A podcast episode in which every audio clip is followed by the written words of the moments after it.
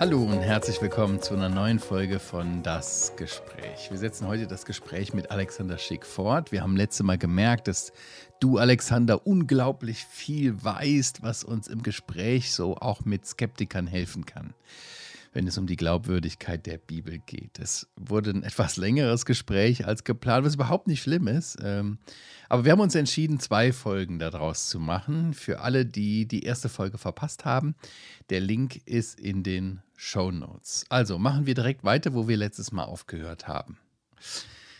Ein weiteres Argument, Alexander, die Bibel enthält viel zu viele Widersprüche, als dass ich ihr glauben würde. Ja, da würde ich mal fragen, bitte, welchen Widerspruch meinen Sie?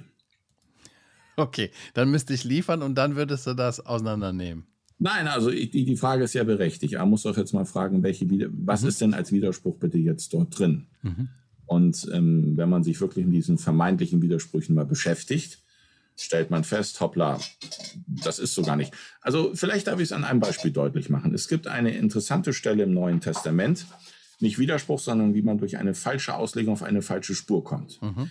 Da wird, beruft Jesus ähm, einen seiner Jünger und der Jünger sagt, Rabbi oder sagt Herr, ähm, ich will dir nachfolgen, aber lass mich erst noch meinen Vater beerdigen. Mhm. Und Jesus sagt, lass es sein, lass die Toten ihre Toten beerdigen.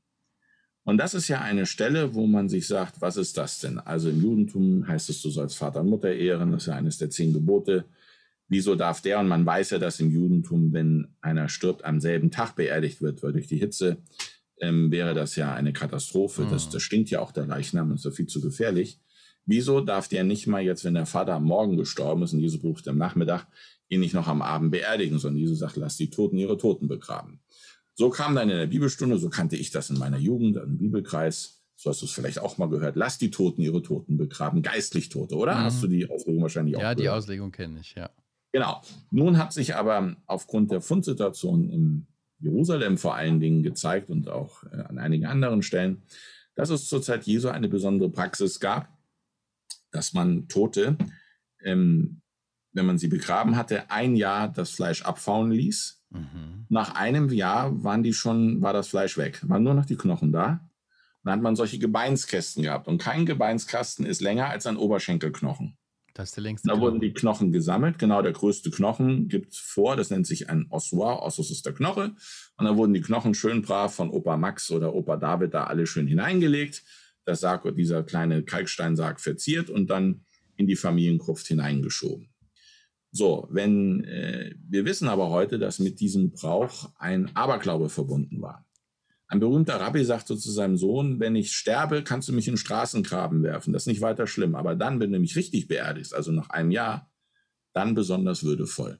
Weil man war der Meinung, durch das Abfauen des Fleisches würden vielleicht auch die Sünden abfallen. So, und genau da hinein sagt Jesus, also in diesen historischen Kontext, wenn man den hat, gibt die Aussage Jesus ein völlig anderen, anderes Umfeld. Dann heißt das nämlich, Irgendwann vor ein paar Wochen war der Mann, der Vater dieses berufenen Jüngers gestorben. Der sagt zu Jesus, ich will dir gerne nachfolgen, aber ich muss erst das Jahr, muss erst rum sein, damit ich meinen Vater würdevoll bestatten kann. Dann folge ich dir nach. Und dann sagt Jesus, lass die Toten ihre Toten begraben, weil toter als er ist, geht es schon gar nicht mehr. Hm. Ich denke mal, das gibt einen ganz anderen ja, absolut. Äh, Hintergrund. Und ähm, bei manchen Widersprüchen ist es auch so, wenn man sich die anschaut und kennt die historischen Hintergründe. Hm dann stellt man fest, was sich uns als Hintergrund, als Widerspruch darstellt, hat oft mit mhm. mangelnder Kenntnis der Antike zu tun. Aber zu der Frage heißt es dann, dass zum Beispiel so einer wie Lazarus, äh, die kennen die Geschichte aus den Evangelien, ja. der ja auch äh, dann äh, einbalsamiert, mit Tüchern umwickelt, in ein Grab mhm. gelegt wurde, dass der dann nochmal später richtig beerdigt wurde? Genau, genau. Das ist ein, eine Bank gewesen, wo die drauf waren. Da ist oben so eine Art Omega vorn wie im Griechischen, so ein ein Halbrund, da wurde ja. der Kopf reingelegt. Solche Gräber kannst du heute noch sehr schön in Israel sehen. Spätere Zeit hat man sie einfach auf so eine Bank gelegt, eben eingewickelt, balsamiert, damit das nicht so riecht, wenn die dann reingehen. Und nach einem Jahr wurden die Knochen gesammelt und dann in so einen Kalksteinsarg hineingetan. Also wer zum Beispiel Dominus Flevit besucht, die mhm. wunderschöne Tränenkirche auf dem Weg, wenn man vom Ölberg ins Kidrontal runtergeht, dort an dieser Tränenkirche gibt es ähm, gibt es eine Nekropole, die man ausgegraben hat, wo ganz viele dieser Ossuare ah, ja. zu sehen sind. Oder im Israel-Museum hat man viele. Man hat sogar das Ossuar von Kaiphas gefunden. dem Hohenpriester, steht mhm. sein Name drauf. Mhm. Josef Bar Kaiphas, Josef, der der Kaiphas sozusagen genannt wurde.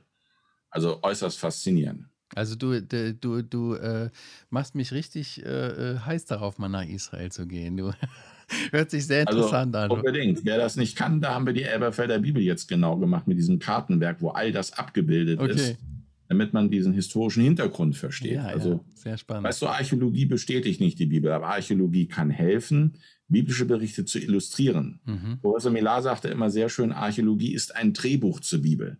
Okay. Wenn ich dies einmal gelesen habe und will dann wissen, was dann noch weiter dahinter steckt, mhm. dann ist es sinnvoll, archäologische Funde zu haben, um zu sehen, wie ist denn das im historischen Kontext zu verstehen. Mhm. Und ja. dann muss man auch nicht falsche Interpretationen machen. Ja. Kommt da bei den, dieser Knochengeschichte, kommt da dieser, dieser Spruch aus, dieser alttestamentliche Spruch her, äh, er wurde zu seinen Vätern versammelt? Genau, zu deinen Vätern legen. Das ist genau diese Sache. Das ist ganz praktisch gemeint, wobei jetzt zur Zeit Hiskias und David sah das Grab etwas anders aus als zur Zeit Jesu. Musst dir vorstellen, nimm mal dein Zimmer, was du hast. Mhm. Ähm, das ist der Haupteingang in so ein Familiengrab und dort, wo deine Regale und dein Bücherschrank steht, jeweils ging eine Tür und dann kam nochmal eine, eine Gruft. So in dieser Gruft waren in einer U-Form Bänke mit dieser Omega-Form, wo die Köpfe reingelegt mhm. wurden. In so einem Familiengrab konnten bis zu sechs Personen meistens drin liegen. Und nach einem Jahr ging man dort hinein äh, mit einer Öllampe, am besten mit einer Zange auf der Nase, weil es hat bestimmt extrem gemuffelt da drin. Mhm. Und dann hat man die Knochen gesammelt. Manchmal hat die Bank ein Loch auf jeden Fall war unter der Bank ein ausgehauener rein, dann hat man die Knochen da reingelegt. Mhm. Also da lag der David, dann hat man die Knochen des Salomos auf David gelegt. Dann kam sein Sohn Rehabeam, die hat man dann auf die Knochen seines Vaters Salomo gelegt. Und das ist genau, was bildlich heißt. Es ist also nicht nur eine Umschreibung, er legte sich zu seinen Vätern, sondern ist ganz wörtlich zu verstehen. Die mhm. Knochen wurden zu seinen Vätern gelegt. Das ist das, woran der Ausdruck kommt, dass jemand gestorben ist. Ja. Aber du hast absolut recht, genau das ist damit gemeint. Alexander, ich habe ein letztes Argument. Äh, warum gibt es religiöse Texte, die nicht in den Kanon der Heiligen Schrift aufgenommen wurden? Also warum soll der eine Text inspiriert sein und der andere nicht? Ja, jetzt muss ich gerne wieder wissen, von welchem Text redest du? Wir müssen es immer praktisch machen.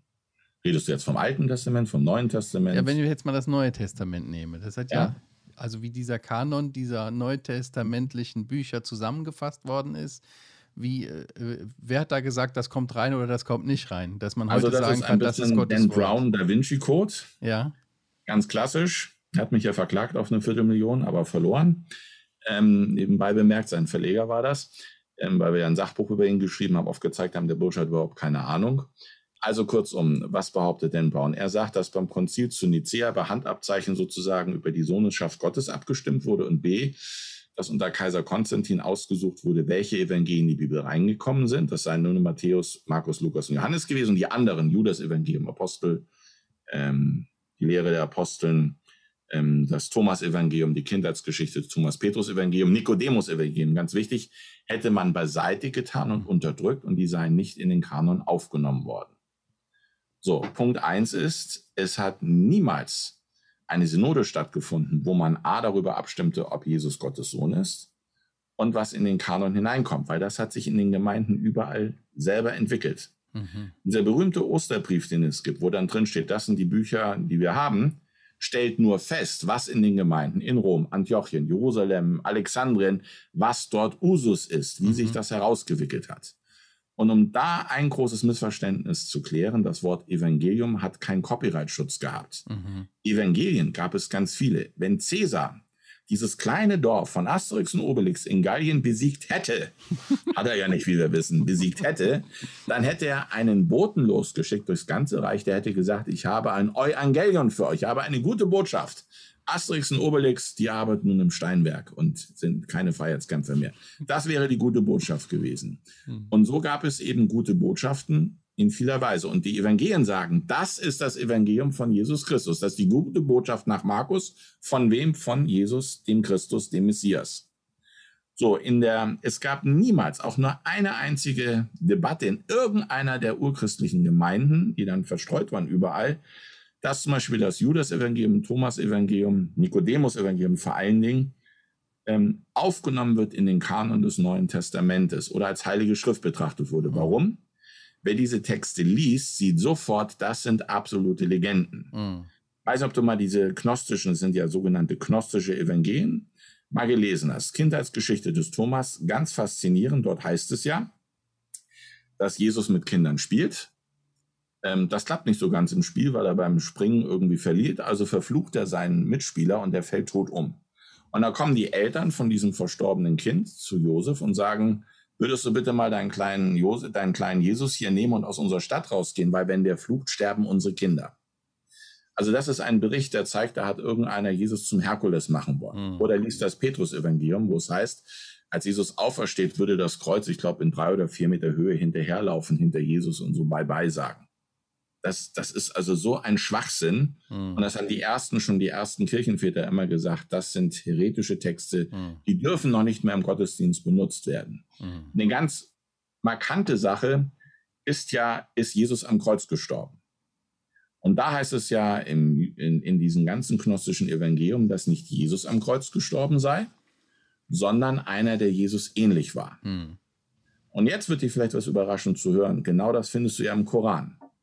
Das große Problem, was man hat, wenn man mit Moslems redet, der Jesus, der Isa, der im Koran genannt wird, hat nichts, aber auch nichts mit dem biblischen Jesus zu tun. Dieser Jesus im Koran, mit all den Geschichten, die da drin sind, ist der Jesus, der aus dem Gnostizismus kommt. Und das ist ein, eine völlig andere Welt als das Neue Testament. Mhm. Mohammed hatte das große Problem, dass er mit durchgeknallten Christen zu tun hatte. Zum Beispiel da gab es die syrischen Säulenheilige. Hast du davon schon mal gehört? Nein. Das waren Leute, die hatten Askese betrieben, haben ihr Leben lang, ich weiß gar nicht, wie es funktioniert, auf einer Säule gesessen. Mhm. Ich frage mich bis heute, wie sind Ach die doch, aufs WC gegangen? Ja, ja, ja, wie sind die aufs WC gegangen? Wie haben die sich gewaschen? Wie haben die ihr Essen bekommen? Wieso sind die nicht runtergefallen? Ich meine, der Typ hat sich ja nie bewegt. Mhm. Solche durchgeknallten Pseudochristen, würde ich sie mal nennen, die es in mhm. Ägypten zuhauf gab, mit denen hatte Mohammed zu tun, aber nicht das, was wir heute als bekehrte Christen nennen würden. Mhm. Und die haben eben die wildesten, fantastischen Geschichten über Jesus erfunden, aber die Überzeugten ist immer gesagt, nein, das ist unser Herr Jesus niemals gewesen. Hm. Wie und dann heißt es aber immer wieder, die katholische Kirche hätte diese Texte unterdrückt. Nebenbei bemerkt, im Orient hat die katholische Kirche gar nicht zu sagen, das wäre dann die orthodoxe Kirche, hm. Klammer zu. Zeigt auch, dass man konfessionsmäßig schon Schwierigkeiten hat, dass man, wenn man damit mal zu tun hat. Aber dann heißt es immer, diese Texte seien unterdrückt worden. Dabei ist, ihr seid Köln.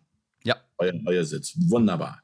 Hast du schon mal die Geschichte gehört von Jesus, die eigentlich früher im katholischen Jugendunterricht gelehrt wurde, dass der, ähm, der kleine Jesus Lehm nimmt, formt Vögel daraus, pustet sie an und sie fliegen weg. Hab Kennst du die Geschichte? Gehört. Ja, habe ich schon mal gehört. Wenn du in den Bamberger Dom gehst, siehst du das. Mhm. Wenn du den Koran liest, steht genau diese Text da drin. Wo kommt er her? Das Nikodemus-Evangelium, eines der der, der einflussreichsten gnostischen Evangelien gewesen. Da steht die Story genau drin und die hat sie unheimlich den Volksglauben mhm. geprägt. Übrigens, Weihnachten. Selbst Protestanten feiern Weihnachten nach dem Nikodemus-Evangelium, wo es gar nicht christlich ist. Jeder hat bei seiner Krippe Ochs und Esel stehen. Mhm. Wir können argumentieren, das war eine Geburt in der Stall, deshalb war es da, aber im Nikodemus, im Nikodemus-Evangelium steht explizit drin, dass Ochs und Esel an der Krippe dabei gewesen sind. Also es zeigt nur, dass diese Evangelien, mhm. diese Pseudotexte über Jesus nicht unterdrückt werden mhm. kommen, die waren so populär. Mhm. Die sind ja faszinierend, was dann drei Meter langes Kreuz hinter Jesus herläuft oder dass Jesus nicht am Kreuz gestorben ist. Er lachte ihre, als sie meinten, sie hätten ihn getötet. Genau das steht ja mhm. im Koran auch drin. Aber in der also, mhm. diese Texte waren nie in der Debatte, haben aber einen unheimlich großen Einfluss gehabt. Und jeder, der sich ein bisschen im Islam auskennt, muss sich in gnostischen Texten auskennen. Also Araber freuen sich immer, wenn ich eine Storys erzähle, wenn ich in Ägypten unterwegs bin. Die fragen immer, ob ich den Koran kenne. Sag ich, ja, ich weiß ungefähr, was bei euch da drin steht, aber ich kenne die gnostischen Evangelien, deshalb kenne ich den Urtext. Und die schauen mit ganz großen Augen, dass ich sage, da gibt es einen älteren Text als im Koran, der genau dieselben Stories bringt. ja, also man kann okay. schon sagen, dass die ersten äh, Christen in den ersten Gemeinden, da haben sich die Texte äh, äh etabliert, die immer wieder vorgelesen worden sind, weitergegeben worden sind, kopiert worden sind, weitergereicht worden sind. Ja, aber nicht nur das. Im, äh, äh und da und daraus hat sich der Kanon ergeben und das war nicht irgendwie äh, äh, ein Tag, wo man sich getroffen hat, ein Konzil Nein. gemacht haben und äh, Männer mit weißen langen Bärten haben gesagt, so, das ist jetzt das Neue Testament. Nee, die gibt es ja nur auf Piratenschiffen, die Männer mit weißen langen Bärten. Also in, in der Tat war es ja so, dass wenn man die Briefe ausgetauscht hat, hat man sie abgeschrieben. Zum Beispiel ist es im, bei Paulus sagt ja, wenn dieser Brief bei euch gelesen ist, dann gebt ihn nach Laodicea weiter. Und mhm. natürlich haben sie bei solchen Tauschaktionen ähm, die Texte abgeschrieben. Mhm. Dann muss man sich klar machen, die frühe, dass ja sehr viele Leute lebten, als diese ersten Texte verfasst wurden. Die hätten ja sagen können, also diese Geschichte mit dem Kreuz, nee, das war so bestimmt nicht, dass das hinter Jesus hergelaufen ist. Oder dass ein Doppelgänger von Jesus gekreuzigt wurde. Und die nächste Sache ist, wenn später andere Texte aufgetreten sind, dann haben wir diese Urschriften, die wir heute leider nicht mehr haben, da werden die noch, noch gelegen, die konnte man ja sozusagen als autoritatives Exemplar zur Kontrolle nehmen. Die sind ja nicht nach 30 Jahren verschwunden. Mhm. Also Professor Craig Evans glaubt, dass die Jahrhunderte erstmal noch bestanden haben und waren sozusagen der Checkpoint, wo man gucken konnte, was steht da eigentlich drin. Das sind Berichte von denen, die als Augenzeugen mit waren. Mhm. Dann wusste man genau, der Clemensbrief, der Brief des Barnabas, das sind äh, Leute, die ähm, sozusagen Schüler der Augenzeugen gewesen sind. Also nicht direkt dabei waren, aber von den Augenzeugen noch das Authentische gehört haben. Und so konnte man das genau abchecken. Aber ja. diese ganzen Evangelien, die nicht aufgenommen wurden, nochmal um das zu sagen, die stammen ja in der koptischen Schrift, die sie heute haben, aus dem vierten Jahrhundert, gehen vielleicht griechisch aufs zweite Jahrhundert zurück, sind aber nicht die Zeit dessen, wo Jesus gelebt hat mhm. und sind einfach fantastische, fantasievolle Texte, die Gott wie oder Jesus wie ein Herkules im Sinne mhm. einer griechischen ja. Mythologie ja. darstellen wollen. Ja, vielen Dank, Alexander, für deine Antworten. Vielleicht noch eine Frage. Was rätst du jemanden, der äh, sich das so gerade anhört, anschaut, sich auf die Suchen machen möchte, ob die Bibel wahr ist? Was sagst du dem? Was rätst du dem? Oh, es gibt ein ganz tolles Buch, das reiche ich dir noch nach, das musst du nachher einblenden. Ich habe den Namen gerade vergessen. Ähm, ja, von einem vom Tindelhaus, ganz toll ist, sind die Evangelien glaubwürdig überliefert. Das ist eine der hervorragendsten Darstellungen momentan vom, ähm, zur Person Jesu Christi hat Professor Rainer Riesner so ein, ein ganz tolles Werk veröffentlicht, der Messias. Mhm. Also da ist wirklich viel zu finden und im Alten Testament leider das vergriffene Buch, ich hoffe, es gibt es bald als preiswerte Ausgabe, ähm, die historische Glaubwürdigkeit des Alten Testaments. Also das sind wirklich Bände, wo man eine Fundgrube hat. Aber das kann man leider nicht so schnell einfach durchlesen. Da muss man sich ein bisschen reinarbeiten, weil mhm. Ähm, viele meinen ja, sie möchten so in 90 Sekunden eine Antwort auf ihre Fragen haben. Aber es geht ja um Fragen der Ewigkeit und mhm. die kann man nicht so einfach beantworten. Da muss man sich ein bisschen in die Materie einarbeiten. Mhm. Oder man nimmt sich das Lexikon zur Bibel, ja. ähm, was das ist. Oder die Elberfelder Bibel, die wir jetzt gerade neu gemacht haben, wo wir versucht haben, in den Kommentaren und den erklärenden Wegtexten den mhm. Menschen diesen Weg dorthin zu finden. Ja. Äh, zu zeigen, Entschuldigung, nicht zu finden, den Weg zu zeigen. Ja. Mit Van Heiden, mit Karl-Heinz Van Heiden habe ich so eine Art Jesus-Biografie herausgebracht, die heißt Jesus das Leben, kostet nur 9,90 Euro. Und da haben wir auch mit ganz vielen Bildern, kommentierten Bildern das gemacht. So haben wir also eine, Jesu, eine Evangelienharmonie, hat Bruder Van Heiden gemacht, wo man das wie eine Biografie in einem Stück durchlesen kann, ja. um zu sehen, wie war das Leben Jesu, was sind die Kernaussagen der Botschaft Jesu. Ja, und was ist dein Tipp so äh, für, für Christen, die irgendwie bibelmüde geworden sind, also die das Wort Gottes zwar lesen, aber eher vielleicht so aus Pflichtgefühl? Ich merke irgendwie, du bist so begeistert von der Bibel. Du meinst, was für ein Buch es gibt, damit sie das voller Begeisterung Nee, was für, was für ein Tipp, was für ein Tipp du hast, also für, für solche, für solche Christen. Also ich stelle immer fest, dass die Leute, die müde geworden sind, oft ähm, keine Argumente wissen, die sie bei den vielen Diskussionen, in die sie gestellt werden, als Antwort geben können. Mhm. Und das ist leider auch ein Manko auf unserem christlichen Büchermarkt, dass es wenige Bücher gibt, die Argumentationsstränge aufzeigen, äh, wie man dort vielleicht, so wie du mir die Fragen jetzt gestellt hast, meine, die Antworten waren länger, als du wahrscheinlich für deine Sendung erhofft hast. Ich bitte darum um Nachsicht, ähm, die solche Argumente, Argumentationsstränge aufzeigen, wie man als ein kritisch denkender Mensch die Bibel deshalb sehr ernst nehmen kann. Ähm, ich kann die Frage vielleicht so beantworten, auf den Israelreisen versuchen wir, indem wir auch eine Menge Altes Testament machen und zeigen, dass die ganzen Berichte, die dort sind, wirklich historisch verankert sind. Da sind die Leute so begeistert, dass manche Christen zu mir sagen, ich habe bisher nicht das Alte Testament gelesen, sagt, wird aber sichtig, sonst kommt wichtig, sonst kommt oben Hiskia zu ihnen, sagt, hallo, ich bin Hiskia und sie fragen, wer bist du denn? Nicht? Also das wäre natürlich schlecht, wenn man den einen der wichtigsten Könige des Alten Testaments nicht kennt. Ähm, das Problem ist, dass manche Texte eben eine Barriere sind, weil man nicht den Zugang hat. Wenn man einen leichteren Zugang hat, hilft es. Mhm. Ganz praktisch, es gibt die Brunsübertragung. Weißt du, ob du die kennst? Mhm. Die schätze ich sehr. Die Brunsübertragung, die hat so einen leichten Lesestil, hat sehr gute Kommentare, dass man da äh, einen Einstieg hat. Wer es archäologisch haben möchte, ähm, ist es jetzt die Ausgabe, die wir jetzt gemacht haben mit den ganz vielen Bildern, weil das ist genau der, der Zielpunkt. Und wir haben Leute, die uns schreiben, boah, jetzt plötzlich ist das, als wenn wir in Israel sind, wir verstehen die Texte plötzlich besser und mhm. dann erschließen sie sich einem mhm. auch ganz anders, als man vorher vielleicht beim Durchlesen. Also einer sagte mal zu mir in der Predigt, ja, die ganzen Namen, den Geschlechtsregistern so interessant interessiert nur Alexander, der da unten sitzt. Wenn man die Namen plötzlich hat und denen was zeigt, dann wird das spannend. Vielleicht darf ich das mit einem Beispiel illustrieren. Mhm. Ähm, es gibt im Buch Jeremia, das ist ja der Moment, wo ähm, der König Zedekia noch lebt, wo dann die Babylonier kommen. Und da kommt der Jeremia und kommt zu ähm, Zedekia und sagt ihm, wir müssen aufgeben, die Stadt. Ich gucke dabei gerade, ob ich das Bild hier finden kann. Wir müssen Jerusalem aufgeben, denn Gott hat das seinem Gerichtsurteil unterstellt. Und da sagen ähm, einige Minister, das ist ja wohl ein Hammer, dass wer das behauptet. Das ist früher hätte man gesagt Wehrmachtszersetzung. Der muss einfach bestraft werden. Und Jeremia wird dann ja in die Zisterne geworfen, wenn du diese Geschichte dort kennst. Und da heißt es, äh, und das liest man einfach so, ähm, da heißt es ja im Alten Testament, dass dort äh, ein gewisser äh, Gedaliahu, der Sohn des Paschur, und ein anderer, dass die Juchal, der Sohn des Shemliah, dass die gegen Jeremia gekämpft haben, dass sie seine Feinde waren. Das überliest man mit, kann man nichts anfangen. Wenn man da aber in Jerusalem ist und erfährt, dass diese Bulle, das ist also ein Siegelabdruck, mhm. Äh, mit dem eine Papyrusrolle verschlossen war, entdeckt wurde, wo drauf steht, Gedaliahu, der Sohn des Paschur, und dass ein paar Monate später nebenan dieser Siegelabdruck gefunden wurde, mhm. wo Juchal draufsteht, also genau die zwei Minister aus dem Vers von dem Buch König Jeremia, äh, dem Propheten Jeremia, dann stellt man fest, wow, genau die Leute, die drin vorkommen, die habe ich hier drin.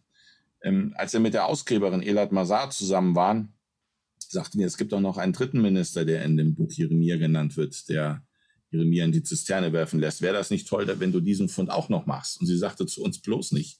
Gott möge bewahren, denn dann sagt die ganze Welt, ich habe die Funde gefälscht. Dass du nämlich zwei Minister von dem Hofe Zedekias, die die Feinde Jeremias waren, die in einem Vers zusammen genannt werden, mhm. in einer archäologischen Fundstätte fast nebeneinander findest, in den alten königlichen Ministerien kurz bevor der babylonischen Zerstörung. Das ist archäologisch gesprochen der Sechser im Lotter mit allen Zusatzzahlen. Das äh, ist schon so unwahrscheinlich. Und das A wieder zeigt, wie das historisch glaubwürdig überliefert ist, dass es genau diese Minister mit diesem Namen dort gab. Mhm. Zeigt, dass der Text hier über Jeremia einen, einen großen Grad an historischer Verlässlichkeit hat. Und mhm. plötzlich wird, wenn man mal diese Siegelabdrucke gesehen hat, deshalb kommt mit nach Israel, ins Israel-Museum, man hat die mal gesehen, wird man diese Bibelstelle ganz anders lesen, weil das mhm. ist nicht mehr Gedaliahu, mit dem man nichts anfangen kann, sondern weiß, ah, von dem hat man den, den Abdruck von seinem Siegelring gefunden und von dem anderen auch. Und plötzlich wird das lebendig. Schön. Ja, sehr toll. Alexander, wir machen da mal einen Punkt. Vielen Dank okay. für Punkt. deine ja. Zeit, dass du zu Gast bei das Gespräch warst. Ja, den Link zu deiner Seite und zu den vielen Büchern, die du genannt hast, die packen wir in die Show Notes rein. Okay. Danke euch auch äh, an euch, liebe Zuhörer und Zuschauer. Wenn euch das Gespräch gefällt, freuen wir uns über eure Kommentare, Bewertungen, Weiterempfehlungen. Es hilft uns, dass der Podcast bekannter wird. Vielen Dank. Auch wenn du Themenvorschläge hast, schreib uns oder hinterlass uns einen Kommentar. In zwei Wochen kommt dann die nächste Folge von das Gespräch und wenn du uns auf YouTube schaust, klick am besten auf die Glocke, dann verpasst du die nächsten Folgen nicht mehr. Ich sag Tschüss, bis in zwei Wochen. Wiedersehen.